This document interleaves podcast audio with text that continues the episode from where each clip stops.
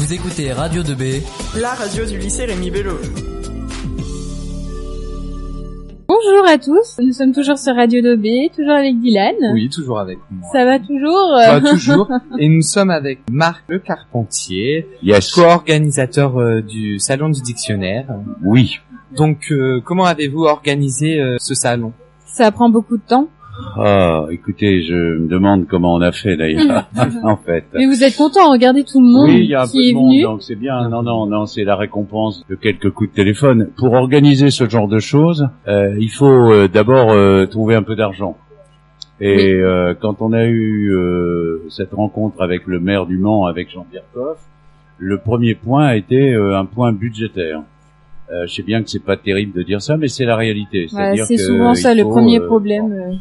Un problème budgétaire et là c'est Jean-Pierre Coff qui a euh, débrouillé les affaires en trouvant un certain nombre de mécènes euh, importants et qui ont eu la gentillesse euh, de nous donner euh, l'argent suffisant pour pouvoir euh, mettre en place cette manifestation. Surtout que le salon, il est gratuit, du coup, ça vous, Ouais. ça rapporte rien après bénéfiquement euh, Yes, c'était c'était une volonté de la mairie que l'entrée soit gratuite.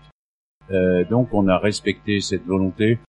Je crois que c'est bien parce que honnêtement les gens, il vaut mieux qu'ils dépensent leur argent pour acheter des livres que pour payer une entrée. Oui, c'est Oui, vrai. Euh, S'ils ont quatre sous à mettre, il vaut mieux qu'ils achètent un livre. C'est quand même l'objectif de, de cette affaire.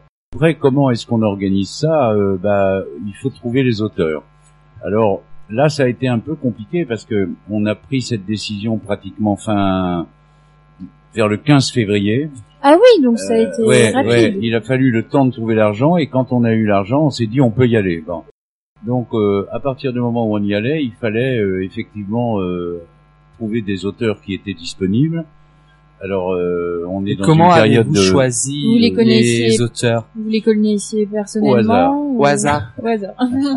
ça a été un plouf presque, presque. Non, je fais de la provoque. Il y a d'abord nos amis.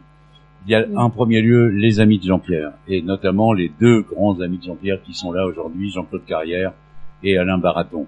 Il y a éventuellement mes amis à moi qui pouvaient être aussi les amis de Jean-Pierre d'ailleurs, mais il y a Jean-Louis Chifflet, il y a euh, euh, Jean-Louis Mingalon, il y a euh, euh, Grégoire Osterman, enfin des gens que je connaissais en tous les cas et qui ont fait des dictionnaires. Donc et dont nous pouvions certifier que c'était des dictionnaires intéressants parce que l'objectif c'est pas de faire venir le maximum de gens autour des dictionnaires, c'est de faire venir le maximum de gens autour de dictionnaires intéressants et respectables.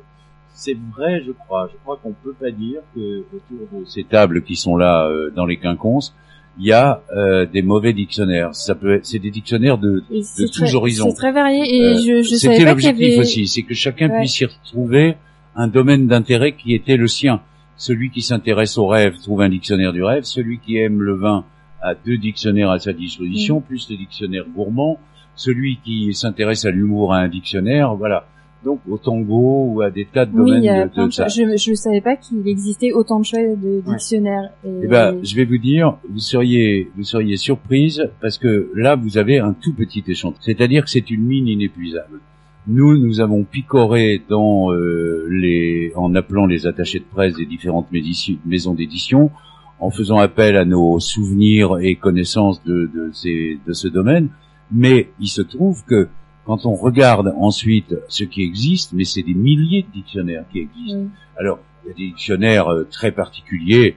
Si vous faites le dictionnaire du bas bantou, peut-être que vous aurez pas énormément d'acheteurs. Oui. Mais euh, il y, a, y a par exemple une maison à Paris qui s'appelle Dis, Dis- Discoland et qui est une maison où il y a 10 000 dictionnaires. Mais alors, c'est des dictionnaires Ah de oui. tous horizons.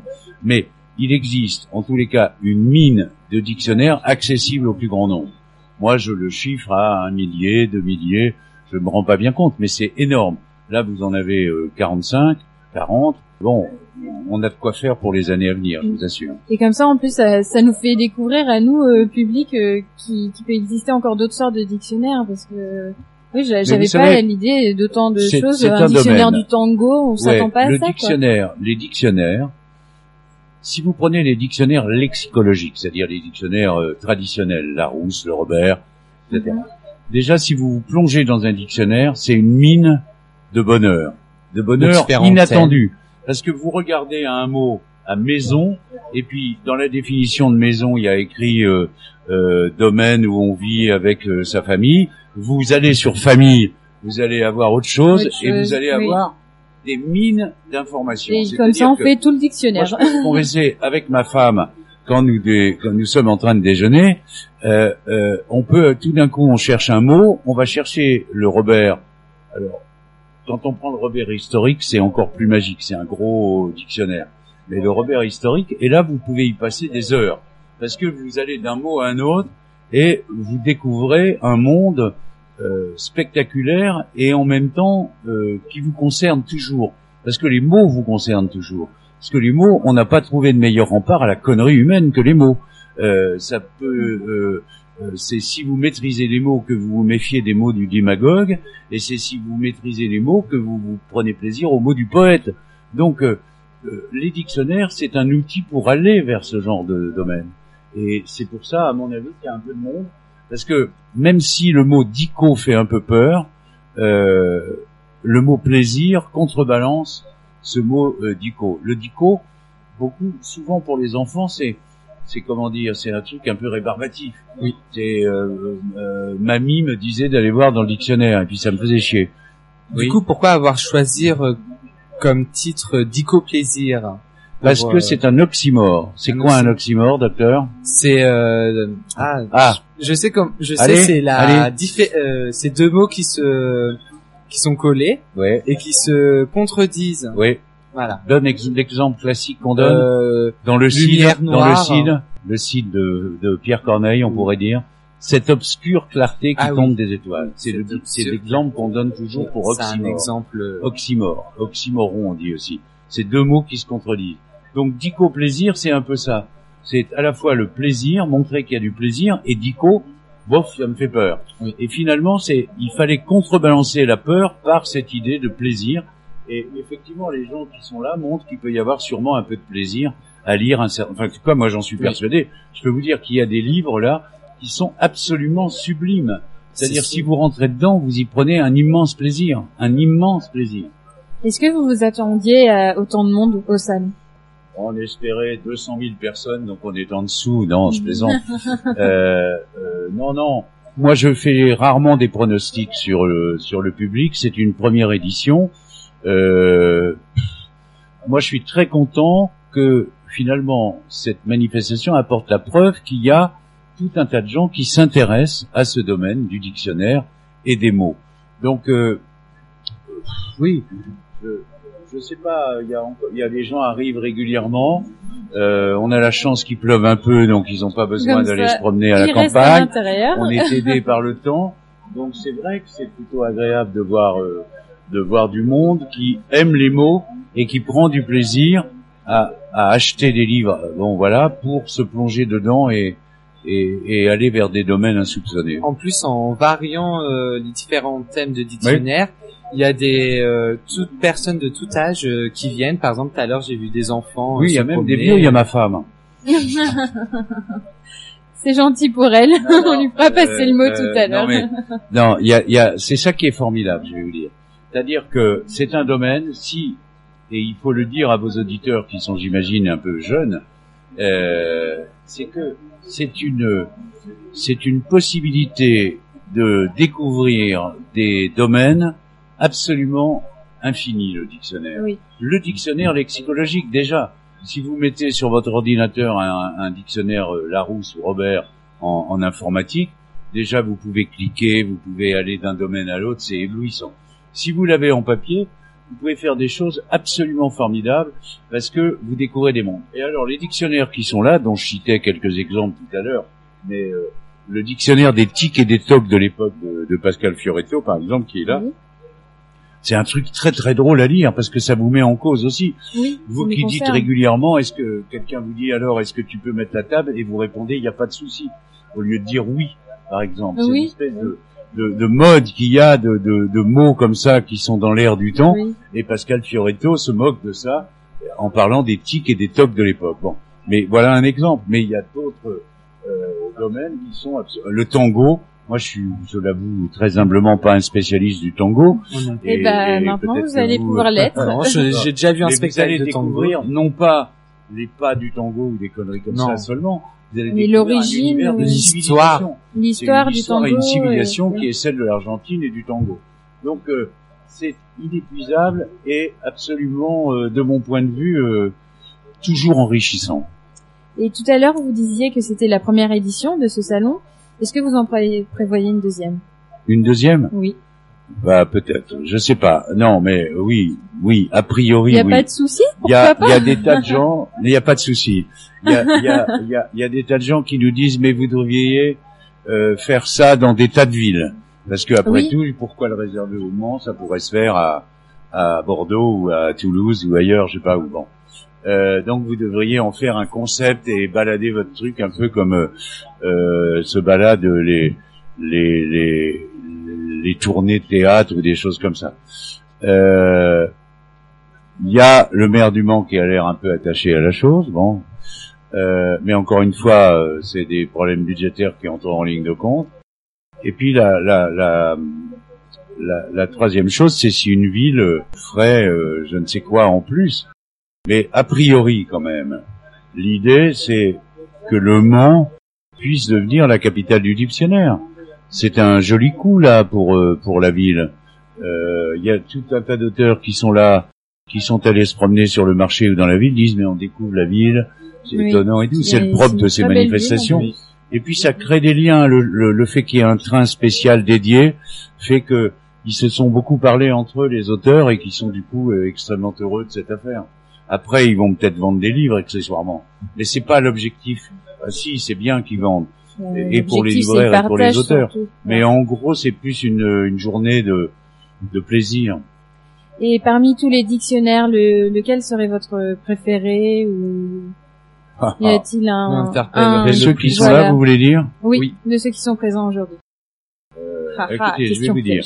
c'est pas c'est pas franchement un, un dictionnaire mais il y a un truc qui s'appelle le baleinier euh, de alors faut regarder à, à Grégoire Osterman ou Philippe Murillo je sais plus.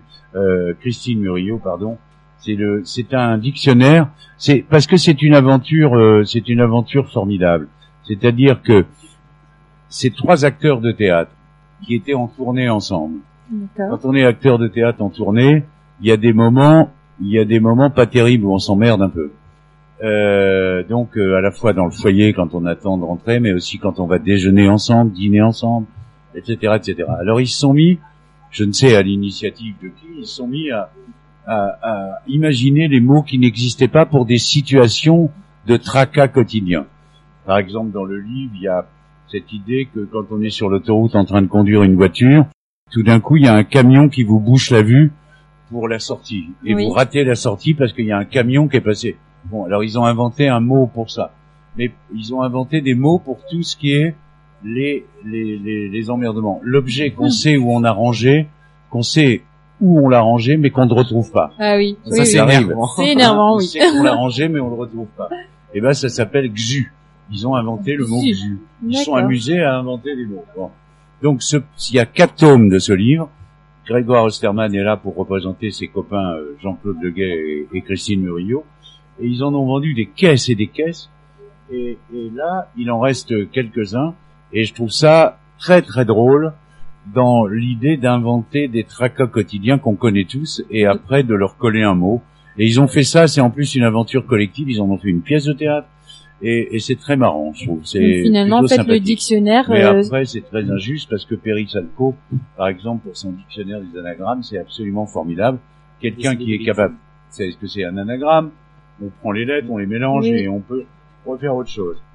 Et quand euh, il prend Arlette Laguillet présidente, qui devient, si vous mettez les, lettres dans un shaker Oui. et si vous les lancez en l'air, ça devient Dieu sert le Dieu sert l'argent, elle le parti. C'est quand même marrant, pas mal oui. comme anagramme, hein. Euh, donc, euh, et George Walter Bush, président des États-Unis d'Amérique, vous secouez et ça devient qu'agites-tu en Irak, en Irak, pardon, solipède de western des hamburgers. Ah oui. Voilà. Donc vous pouvez Ah, vous non, amuser à faire avec, des, euh, des anagrammes. Il est là, c'est un fou dangereux parce qu'il fait que ça et tout. Par ailleurs, c'est un pianiste extrêmement doué. En fait, il, prend les, les lettres euh, des personnalités, il les mélange. Des lettres, et- des lettres de choses, il peut aussi prendre euh, une phrase, il pourrait faire euh, Le Mans, capitale de la Sarthe, et puis à partir de là, allez le voir, il va vous faire à partir de ça il va vous faire un Donc truc par un peu exemple, si, rigolo. à euh, si on, si on l'interroge pour nous faire un exemple avec notre prénom, pour euh, ah bah oui, mais ça c'est ce qu'il y a de plus facile avec Oui. le prénom ou le nom. Lui, il fait des trucs un peu plus sophistiqués. oui, mais pour Parce que évidemment, euh. Euh, l'anagramme, il y en a des, des, des simples. Je sais pas, éternité, ça fait je sais plus quoi. Enfin bon, il y a, il y a des mots très simples. Où, voilà, c'est comme les, les palindromes. Vous savez ce que c'est un palindrome? Pas vraiment. Ah ah Hmm. Un palindrome, ça se lit d'un côté et de l'autre. Ah, Ah, L'aval. oui. Le plus simple Ah des palindromes, oui, c'est ici. Donc Oui. ICI, vous le Oui, prenez dans dans l'autre sens, ça fait ICI. D'accord? Laval, L-A-V-A-L, vous le prenez dans l'autre sens, ça fait Laval. Bon, alors, il y a des pa- le palindrome qui est dans le dictionnaire Larousse, c'est Ésope reste ici et se repose. Donc c'est déjà pas mal. Mais Georges Perec, qui est un oulipien, comme Bernard Cerchiglini qui a fait les conférences ce matin, il a trouvé, euh, il a trouvé, tu l'as trop écrasé, César se porte salut. Hmm. Alors vous pouvez l'écrire et puis le prendre dans l'autre sens. Ça fait tu l'as trop écrasé, César se porte salut. Ce qui est absolument formidable. Mais il y a un livre palindromique de, de Pérec. Comme il a écrit un livre sans la lettre E. Ah, d'accord. Vous pouvez vous entraîner à faire ça. Vos dissertations, vous les faites sans la lettre E. ça va être un peu difficile. Oui. Non, on peut y arriver, on peut y arriver. Hein, la lettre E, c'est pour dire la lettre E sans la lettre E, e c'est un rond pas tout à fait clos suivi d'un trait horizontal. C'est pas mal, hein Un rond pas tout à fait clos suivi Oui. d'un trait horizontal. C'est Jacques Roubaud qui a trouvé ça. Bon, mais je dis des bêtises. Non, voilà. J'ai plus de questions. Est-ce que t'en as encore Bon, eh On ben, vous encore remercie d'être Merci venu. d'être venu. Continuez à faire Et vos affaires, merci d'avoir organisé Merci ce de, salon. de nous avoir accepté aussi. Oui. Non, non, mais très plaisir. Vous écoutez Radio 2B. La radio du lycée Rémi Bello.